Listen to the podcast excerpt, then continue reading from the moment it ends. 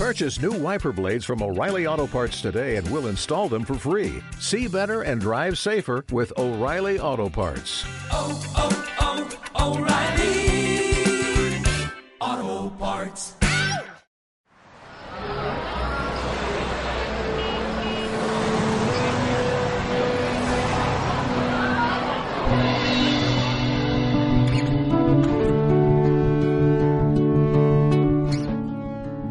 Serie.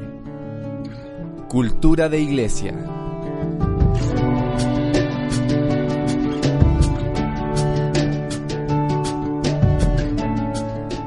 Mensaje número 2 Cultura de Gracia.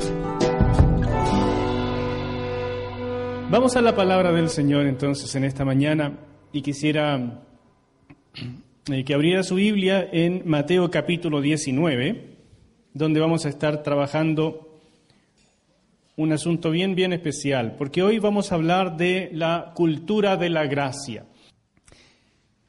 En noviembre del año 1997, a la edad de 63 años, murió un hombre muy importante para la iglesia en el, en el siglo XX.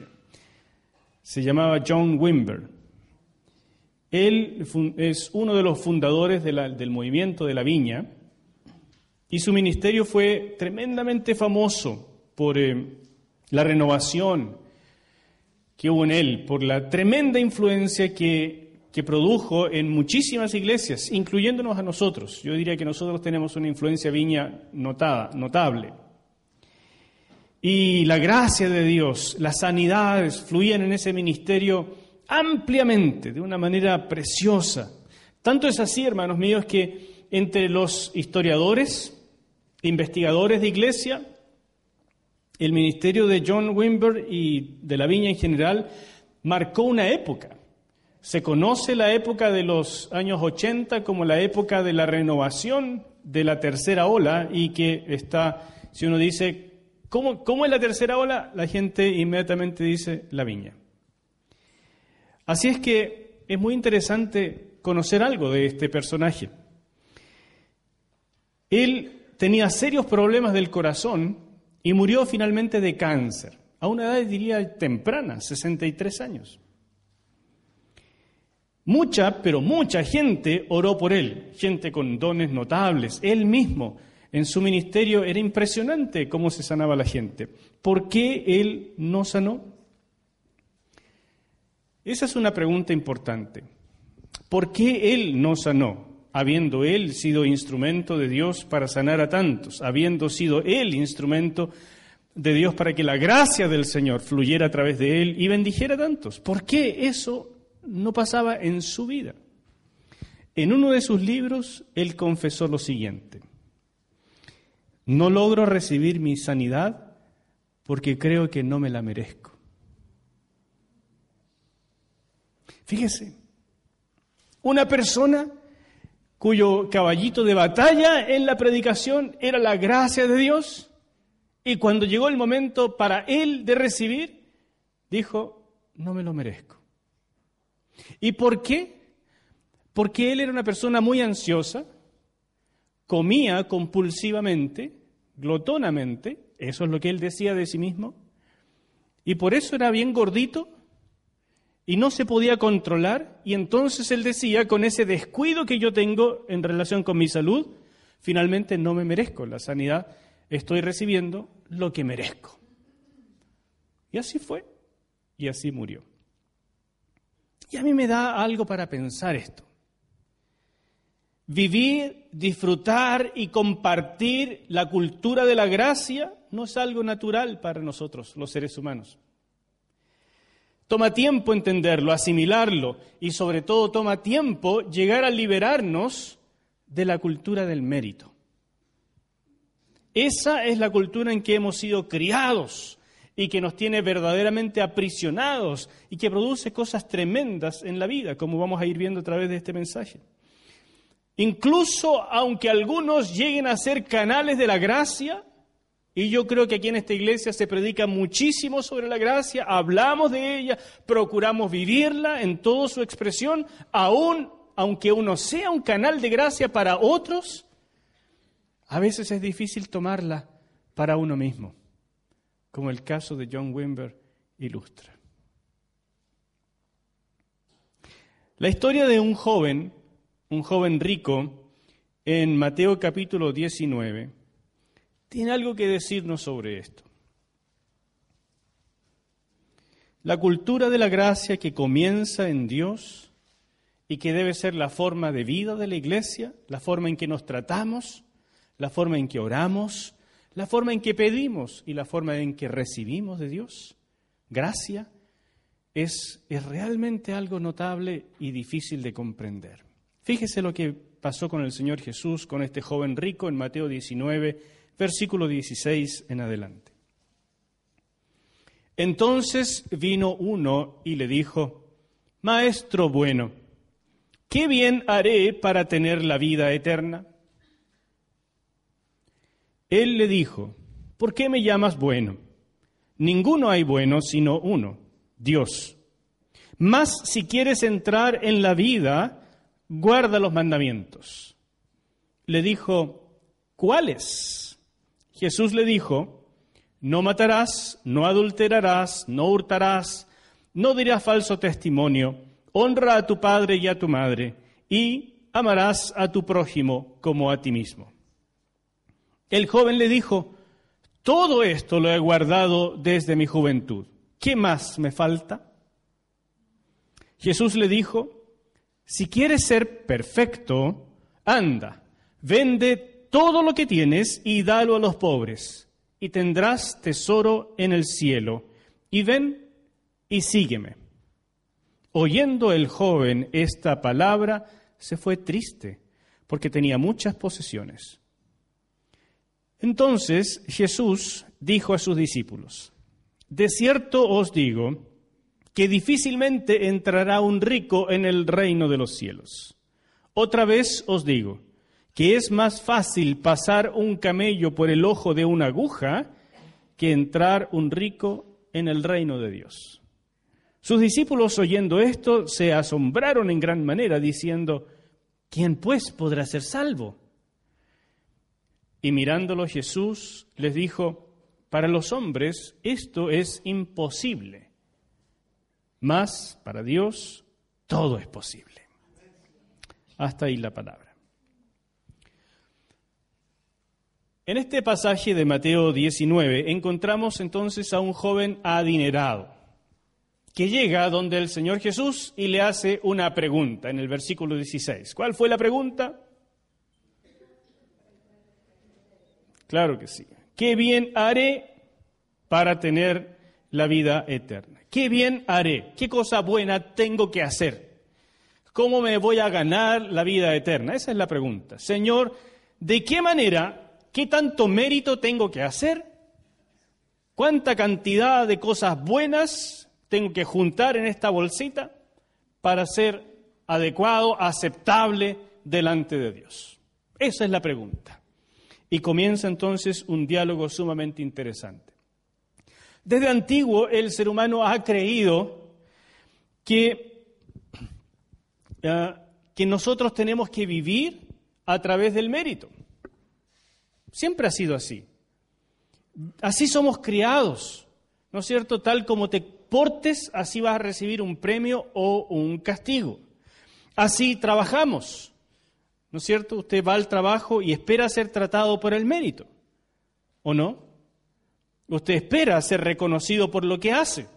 Usted espera eh, que no lo traten injustamente. Cuando nosotros no recibimos lo que creemos que merecemos, lo llamamos, ¿cómo lo llamamos? Injusticia.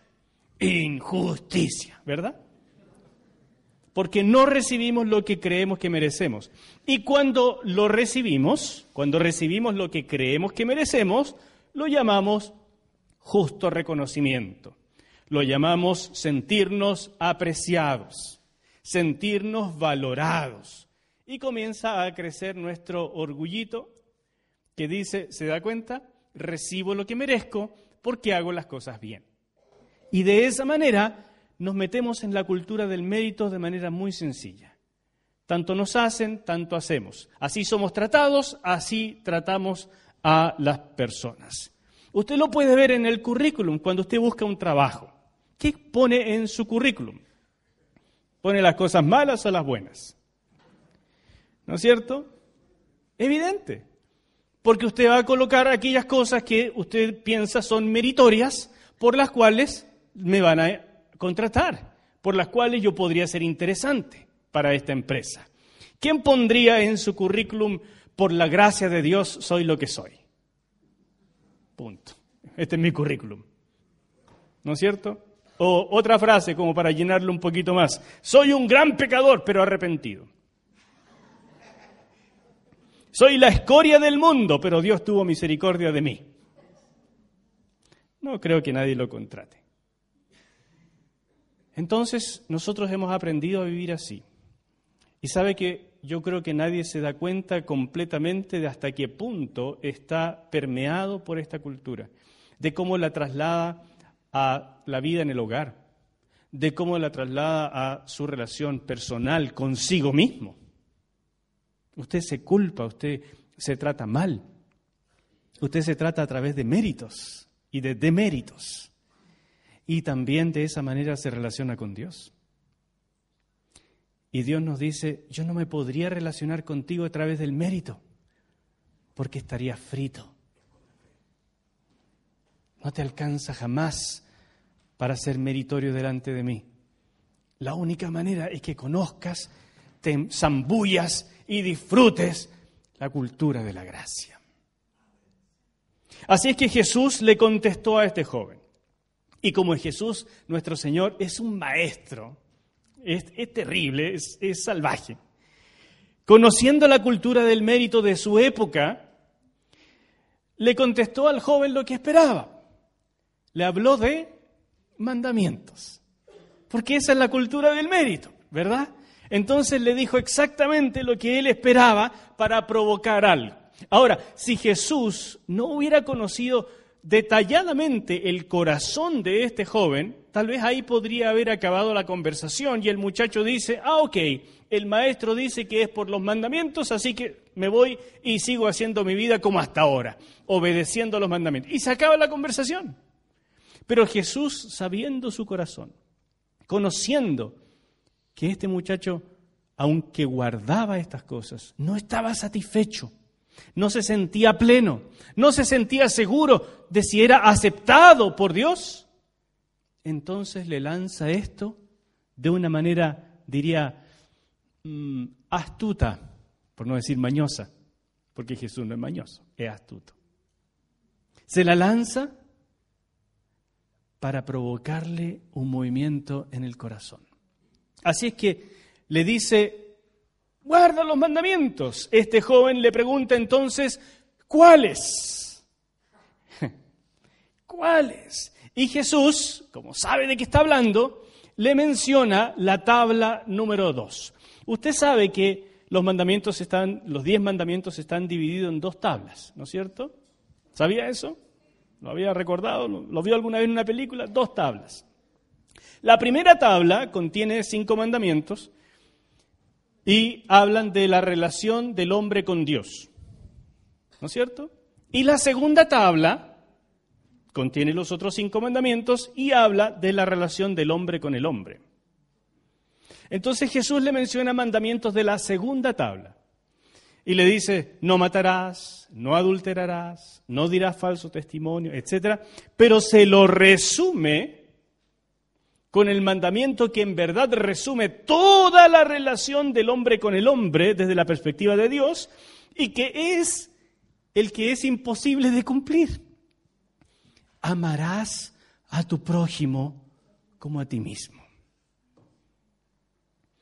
Ahora, fíjese, en la cultura del mérito no hay mucho lugar para el amor.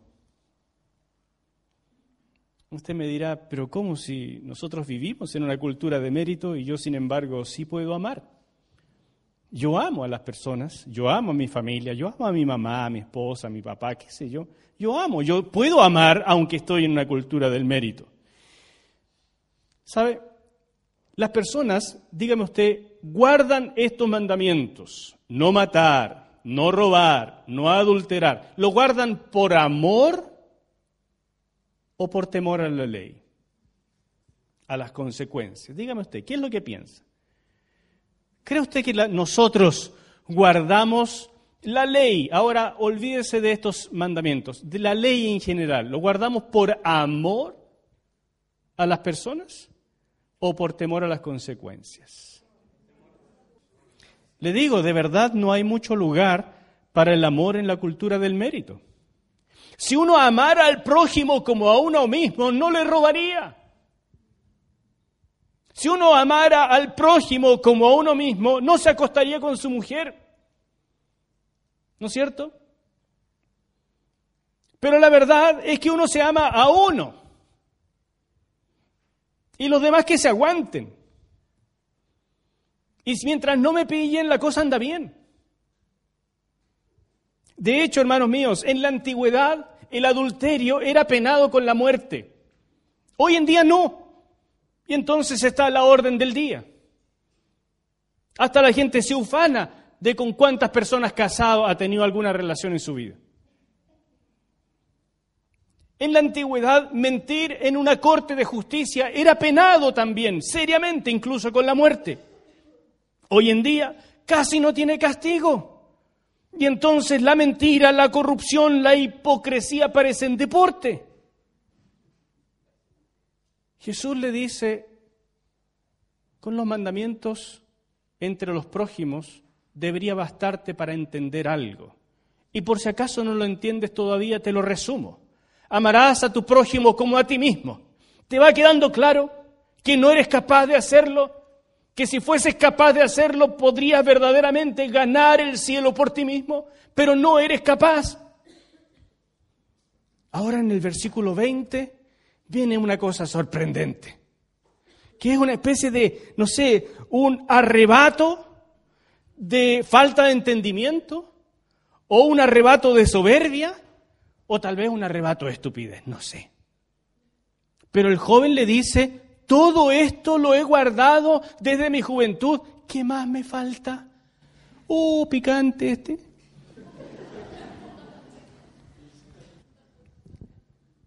¿Saben el versículo 21? Yo le pondría al lado ese versículo, Jesús se choreó. ¿De verdad? De verdad yo creo que el Señor ya dijo, oh, te pasaste, no entendí nada.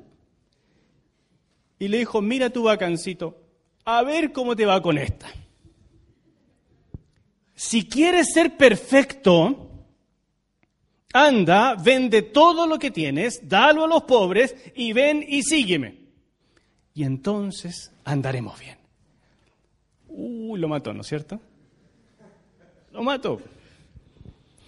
Déjeme decirle lo que Jesús pretendió comunicarle. En primer lugar, le dice, perfecto, si quieres ser perfecto, porque la única manera de ser aceptable para con Dios en términos de mérito es ser perfecto. Si tú quieres ser aceptado por Dios, quien es perfecto, ¿qué medida te queda? Ser perfecto. Así que Jesús comienza diciéndole, si quieres vivir en la cultura del mérito, y quieres ganarte la vida eterna, sé perfecto, pues viejito. Así de fácil. Chuata. Vende todo lo que tienes y dalo. Mire, tal vez para, no para todos sería esto. Porque hay gente que vende todo lo que tiene y junta cinco lucas. No es mucha cosa. Pero para alguien. bueno, tal vez seis. Ya, ok. Pero para alguien que tiene mucha plata, para alguien que de verdad tiene mucha plata, vender todo lo que tiene y darlo a los pobres, ¿no es cierto? Respiró dos o tres veces. ¿Y por qué le dijo esto? Porque si quieres ser perfecto en la cultura del mérito y quieres impresionar a Dios en la cultura del mérito, el sacrificio tiene que ser espectacular. Así que para uno rico es vender todo lo que tiene y regalarlo. Ahora pregúntate, ¿y qué sería en mi caso? ¿Qué es lo que más amo? ¿Qué es lo que más me ata? Eso es lo que el Señor diría mirándote a los ojos eso renuncia a ello. Déjalo, olvídalo y sígueme. Si quieres vivir en la cultura del mérito, el mérito va a tener, tener que ser espectacular para, para, ser recibido por Dios. Y finalmente el Señor igual le pone el dedo en la llaga y le dice, y sígueme. ¿Por qué? Porque aunque hagas el sacrificio más grande que existe, el más espectacular de todos, igual no te alcanza. Igual tienes que darme toda tu vida y seguirme sin restricciones. Wow. Ahí acabó la conversación. ¿Y qué pasó después? El joven rico se fue triste. ¿Por qué se fue triste? No entendió que lo primero era salir de la cultura del mérito. No logró entenderlo. ¿Y por qué no logró entenderlo? Porque tan pronto se mencionaron las lucas, se le cerró la mente. Porque ahí estaba su amor. Cuando se mencionó aquello que es precisamente lo que le impide soltar todo y seguir a Cristo, allí se le nubló la mente y no logró ver otra cosa. Su razonamiento fue simplemente, entonces es imposible. Nos vemos, muchas gracias, mucho gusto, me voy triste. No me quieren, no me aceptan. Pero Jesús, que permaneció allí con sus discípulos, aclaró, si las posesiones no poseen, hermanos queridos, difícilmente tu fe va a poder tomar la cultura de la gracia. ¿Me escuchó con eso? Si tus posesiones te poseen, si tus proyectos te poseen, si tu inteligencia con la cual logras hacer ciertas cosas te posee, si los proyectos y los planes futuros te poseen, tu fe no va a poder ser libre para asir, para agarrar la cultura de la gracia. Porque siempre vas a tratar de llevar eso que te posee como el mérito para ser aceptado por Dios. ¿Qué es entonces lo que hace que, por ejemplo, para un rico sea difícil? Porque tan pronto comienza uno a hablar de la gracia, empiezan a sacar las cuentas. ¿Cuánto me va a costar esto? ¿Por qué me están invitando a esto? ¿Qué querrán de mí? ¿Qué va a significar de mi tiempo? ¿A dónde voy a tener que ir? ¿Qué tan peligroso será? ¿Serán genuinas estas cosas o andan detrás de mi dinero? Y todas esas cosas le impide. ¿Por qué? Porque las posesiones lo poseen. En cambio, usted le predica a los pobres y los pobres, como no tienen nada que perder, se lanzan a la piscina. Y el mensaje de Dios viene y te quiere regalar gratis la vida eterna. ¡Buah, qué rico! ¡Buah! Y se lanzan. Claro. Los discípulos reaccionaron.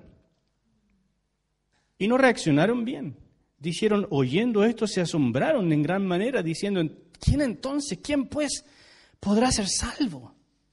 Porque ellos, a pesar de que habían dejado todo y se habían seguido a Jesús, seguían viviendo en su mente en la cultura del mérito. Ellos razonaban, si una persona tiene plata, como este joven, significa que Dios lo ha bendecido.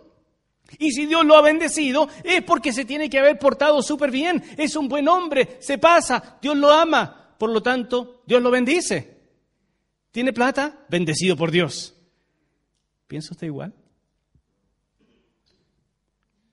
Así que los discípulos pensaban, si un rico no puede llegar al reino de los cielos a pesar de que Dios ya lo ha bendecido, ¿qué queda para nosotros? Así es que Jesús tuvo que concluir esta enseñanza en el versículo 26 diciendo, ustedes no entienden nada. Es imposible para los hombres ganar la vida eterna. Es un regalo de Dios, porque lo que es imposible para los hombres, Dios lo hace posible. Y ese es el mensaje sencillo y potente. Y para que esto quedara un poco más claro, para que esto quedara un poquitito más entendible, el Señor le dijo otra parábola. La primera no fue una parábola, lo que acabamos de ver no es una parábola, es una historia, un encuentro, una situación real. Pero para enseñar acerca de esto, el Señor dijo la parábola del capítulo 20, la de los obreros de la viña. Y como es un poco larga, yo se la voy a contar mejor, pero usted la lee después en su casa. Lea el capítulo 20 del versículo 1 hasta el 16 en su casita. Pero yo se la voy a contar. Jesús dijo, para que ustedes entiendan, les voy a contar una historia. Es una historia ficticia, pero con una enseñanza. Por eso se llama parábola. Un hombre salió porque necesitaba obreros para su viña. Era un hombre rico, un hombre con posesiones y necesitaba trabaja- trabajadores. Así es que salió temprano a contratar trabajadores y vio una manga de gente ociosa y le dijo, ¿por qué están aquí ustedes ociosos? Vengan a trabajar a mi viña. Ya, muy bien, vamos, ¿cuánto nos va a pagar? Les voy a pagar el sueldo de un día por un día de trabajo. ¿De acuerdo? De acuerdo. ¿Cuánto es el sueldo de un día hoy para un obrero? 10, 15, 20, 50, ¿cuánto quiere pagarle? Aquí, damos. ¿Cuánto? Ya, 20, también, súper generoso, muy bien, maravilloso. 20 luquitas le damos por día. ¿Quieres trabajar por, 10, por 20 luquitas? Ay, sí, señor, yo voy. Muy bien. Aquí partieron una cantidad y llegaron allá tempranito a las 8 de la mañana a empezar a trabajar. De 8 a 6 de la tarde. Salió después el señor este otra vez a contratar a las 9 de la mañana y contrató otra cantidad. Salió después a mediodía, a las 12 del día, y contrató otra cantidad. Y les dijo, vayan a mi viña a trabajar y yo les voy a dar lo que sea justo. Y partieron a trabajar. Salió después a las 3 de la tarde y contrató otra vez a una cantidad de gente. Y finalmente salió a las 5 de la tarde y contrató a otra cantidad de ociosos que estaban sin trabajo en una plaza y le dijo, vayan a mi viña y yo les pagaré lo que sea justo.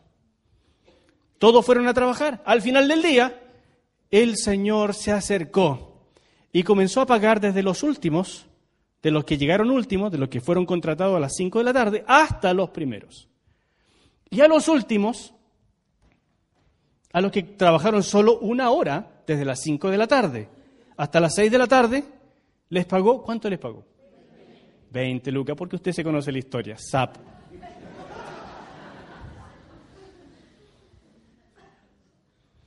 Le pagó el sueldo completo del día.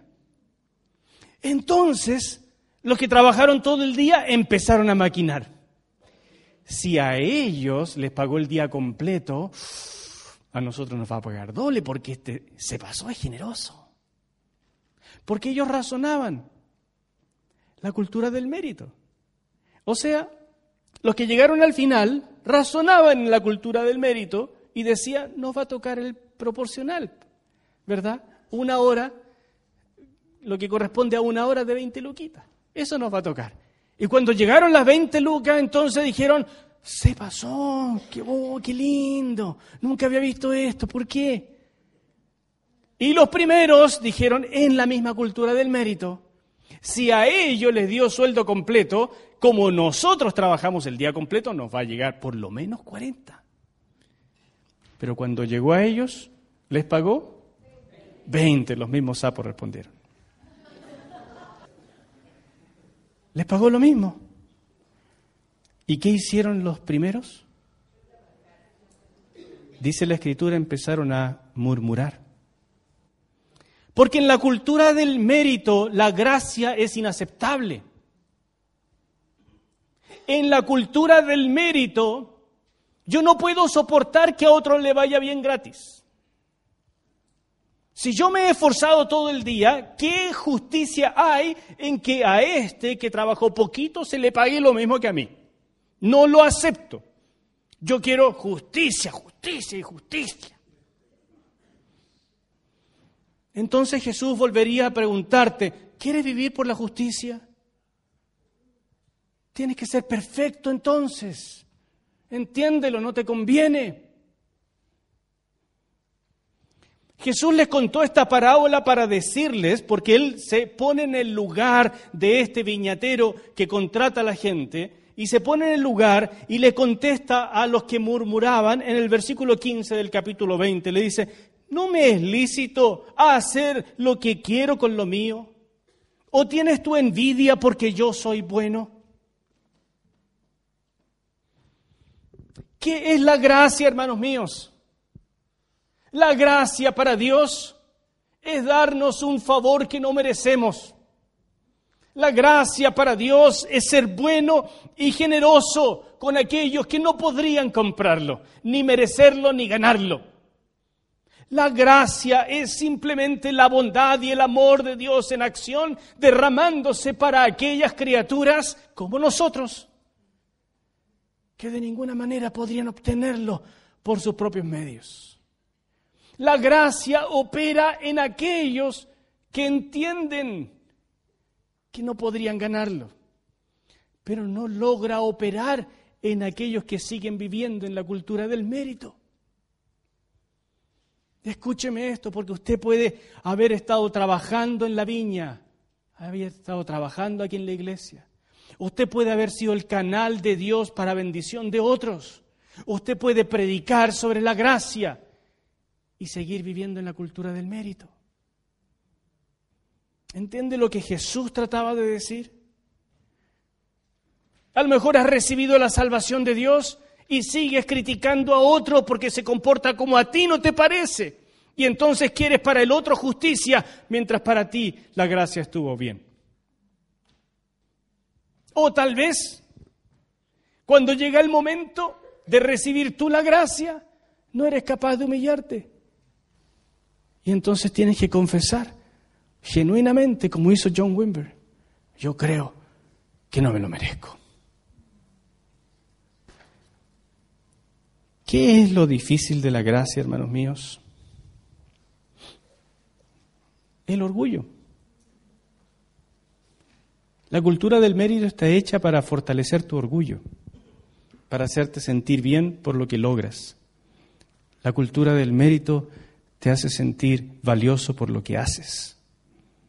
La cultura del mérito te permite identificar, comparar, te permite sentirte superior a otros.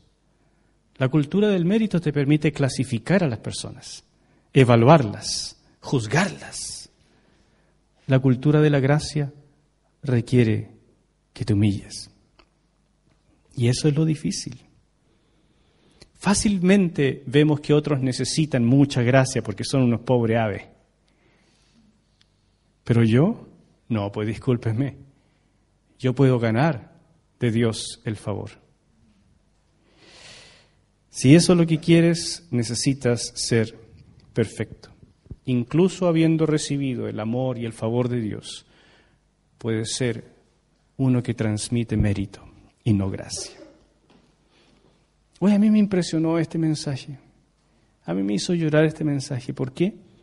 porque tuve que orar con sinceridad y decir, Señor, yo hablo de la gracia cada vez que puedo, pero ¿qué tanto recibo yo tu gracia? ¿Qué tanto transmito verdaderamente gracia al tratar a las personas? Yo juzgo con facilidad, ¿le pasa a usted o no? Juzgo con facilidad, veo las noticias y yo tendría todo eso en la cárcel y un montón de cuestiones. Yo arreglaría el país en dos minutos. Yo juzgo a las personas por cómo se comportan. Me gusta sentirme el que mira desde arriba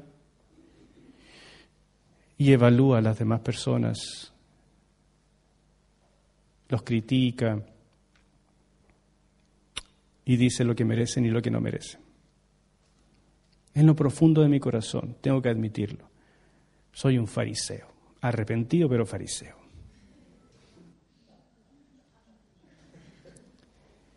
¿Y sabe confesar esto? No es fácil. Y confesar lo que hizo John Wimber, que lo llevó incluso a la muerte, no es fácil. Pero creo que es el comienzo de la libertad. Es el comienzo de decir, yo necesito urgentemente la gracia, no solo para comenzar mi vida cristiana, sino para continuarla. Yo necesito aprender a vivir en gracia. y ser un transmisor de gracia. Yo necesito aprender a tratarte con gracia. De gracia recibisteis, date gracia. Yo necesito aprenderlo mucho más. No es tan simple. Y uno necesita ayuda para eso. ¿Quiere aprender a vivir en gracia? Venga la próxima semana entonces. Vamos a orar.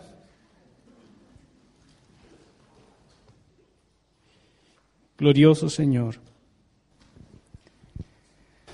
Glorioso y santo Señor. ¿Qué te puedo decir, Señor, si tú lo sabes todo? A veces uno, Señor mío, peca de necio tratando de argumentar contigo. Como este joven rico, en lugar de decir, Dios Santo habla y yo escucho, tratar de ponerte en tela de juicio y decirte cuáles, yo lo he hecho, no, no sirve eso. Oh Santo Dios, enséñame la gracia, enséñame el favor tuyo, la humildad de postrarme ante ti y simplemente recibir como un hijo.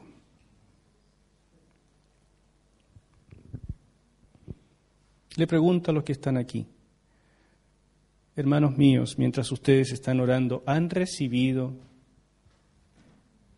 el derecho de ser hechos hijos de Dios por su simple fe? ¿Cuántos dicen que sí? ¿Cuántos levantan la mano y dicen, yo soy un hijo de Dios? ¿Cuántos levantan la mano?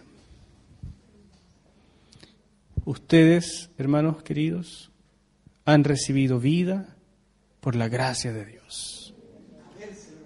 Ustedes son el vivo reflejo de gente que sabe que no puede llegar a ser perfecto por sus propios medios y que con toda humildad dicen, Padre, regálame la gracia de la vida eterna. Recibo el sacrificio de Jesucristo en la cruz en mi lugar y no sé, no puedo pagarte por ello, no puedo, es imposible para mí. Lo único que tengo es mi vida entera para dártela. Si usted ha hecho eso, usted es hijo. Ahora le digo, reciba la gracia de Dios para vivir como hijo. Suelte la vida del esclavo que le daba seguridad antes. Suéltela. Deje atrás la cultura del mérito. Renuncie a ella. Y reciba la gracia para vivir como un hijo, como una hija, que llega a la casa de su papá y recibe las palabras, bienvenido. Si alguien no ha partido, no ha comenzado por, por recibir la gracia de Dios, del sacrificio de Cristo para el perdón de sus pecados, ¿por qué no lo hace este día?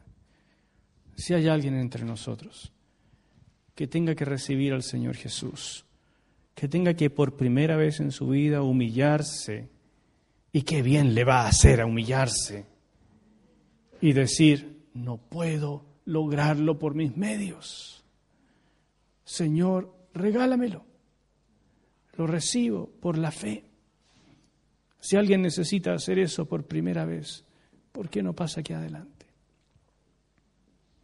Quisiera que los que vayan a hacer esto por primera vez pudieran pasar a este lado de acá, a mi derecha, a su izquierda. Y todo el resto de la iglesia, los que deseen hoy, quisieran pasar aquí y decir, yo de verdad estoy cansado, estoy cansado de luchar por obtener cosas, por obtener el favor de la gente, por obtener el favor de Dios. Estoy cansado de la lucha de la vida y lo que quiero es aprender a vivir en la gracia de Dios. Quiero aprender a vivir como un hijo y tener la paz de ser aceptado por Dios y de que Él se va a encargar de mis problemas y que Él se va a encargar porque por lo que es imposible para mí es posible para Dios. Si es el sentir de tu corazón, pasa aquí adelante también, para que podamos juntos orar y más que nada agradecer. Agradecer por la gracia. ¿Qué le parece? Aleluya. Mientras cantamos una alabanza, vengan con confianza. Este es un gesto muy antiguo que se hace en la iglesia, porque Dios mira corazones, pero nosotros miramos personas. Es un gesto muy antiguo de venir adelante, de confesar, de arrodillarse o de estar de pie, pero decir, yo soy de los que lo necesitan, yo confieso, yo soy. Cantemos y los que deseen pueden pasar a recibir una oración.